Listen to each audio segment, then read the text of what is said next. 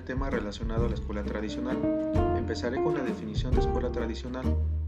Abordaré brevemente algunas de las principales características que componen este modelo educativo y a continuación abordaré con más detalle algunos de los elementos y características más importantes.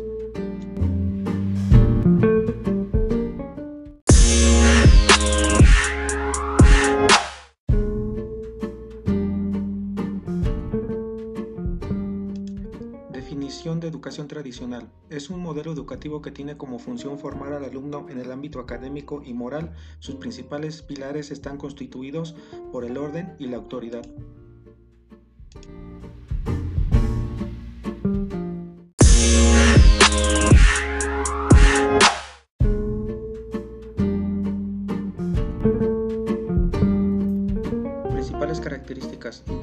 Porque todos aprenden lo mismo con un solo método y se rigen por las mismas reglas.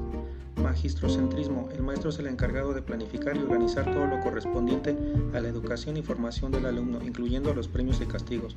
Memorística. El niño debe memorizar lo expuesto por el profesor.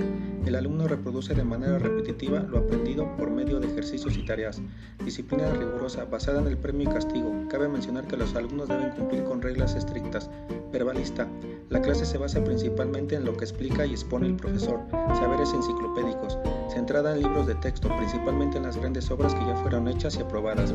El alumno tiene una actitud pasiva y receptiva, progresista porque los conocimientos se exponen de mayor a menor complejidad, sistemática porque se rige, se rige por un sistema ordenado de reglas, normas y procedimientos, limita la imaginación y la creatividad del alumno, no permite innovaciones o cambios al modelo educativo. La evaluación se basa en los resultados de los exámenes y ejercicios y no en el proceso de aprendizaje.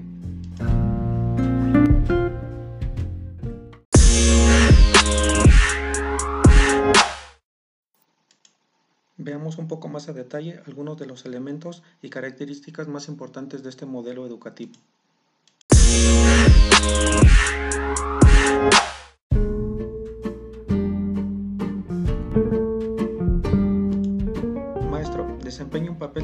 Dominante ante el alumno. Su enseñanza está basada en el método expositivo con procedimientos verbalistas. El docente debe apegarse al plan de estudios aprobado por el modelo tradicional. También es el que impone la disciplina por medio de premios y castigos. También debe ser ejemplo de conducta moral para el alumno.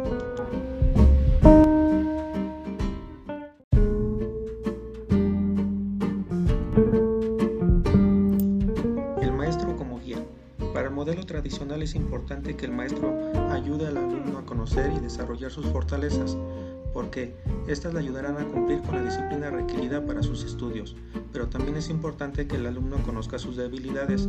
Esto le ayudará a no sucumbir ante los impulsos, inestabilidades y debilidades propias de su edad y de su personalidad.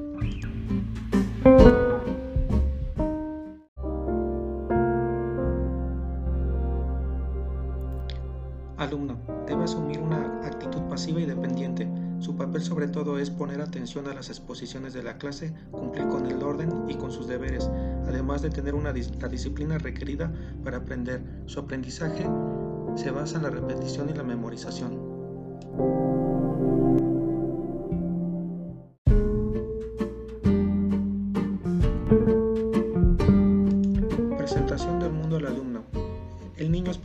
Experiencia del mundo real, así como de los contextos en que vive. Se considera que primero se debe descubrir el mundo por medio de los libros y de las enseñanzas del maestro, porque sólo así podrá entender el mundo y sus fenómenos.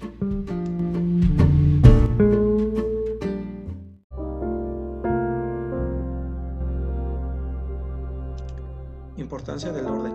El orden ayuda a organizar el tiempo dedicado al proceso de enseñanza-aprendizaje pero también está relacionado con aprovechar y organizar todo lo relacionado con el salón de clases y con la programación de las diferentes actividades y temas de estudio de cada materia.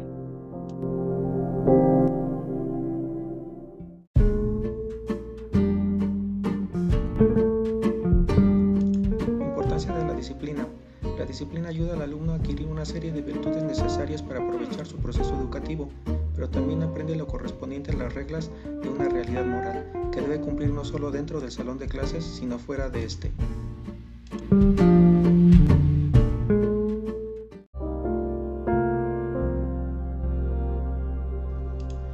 Importancia del castigo. El castigo tiene como prioridad reorientar las conductas alejadas de las reglas establecidas por el modelo tradicional.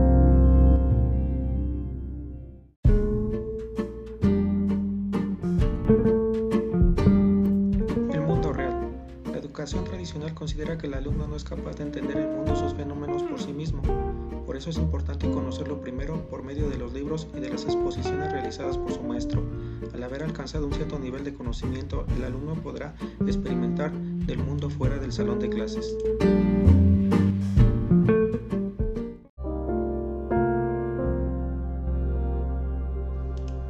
¿Cómo vive la alegría el alumno?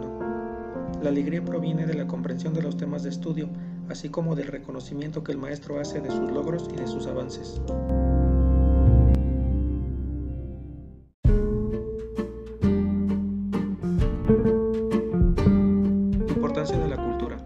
La cultura ayudará al alumno a asimilar de forma consciente los beneficios que tiene seguir al pie de la letra las exigencias del modelo educativo tradicional y no solo las realizará por imitación o repetición sin sentido. Dentro de los beneficios de este modelo está no solo aprender, sino saber aprender, saber juzgar y saber resolver.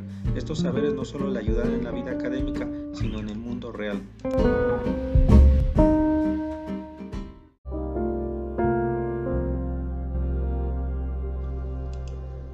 Libertad. Para la enseñanza tradicional ser libre significa que mediante el modelo educativo el alumno podrá encontrar su originalidad individual.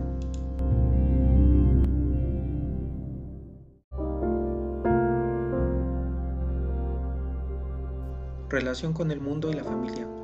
La relación es de desconfianza porque el modelo educativo tradicional tiene sus reglas, métodos, prohibiciones, objetivos y deberes. Todo debe de estar en un orden supervisado por la autoridad. En el mundo exterior y la familia, el alumno se expone a espacios más regulados y con poca disciplina, que pueden formar en el niño hábitos y costumbres contrarios a los requeridos por la educación tradicional.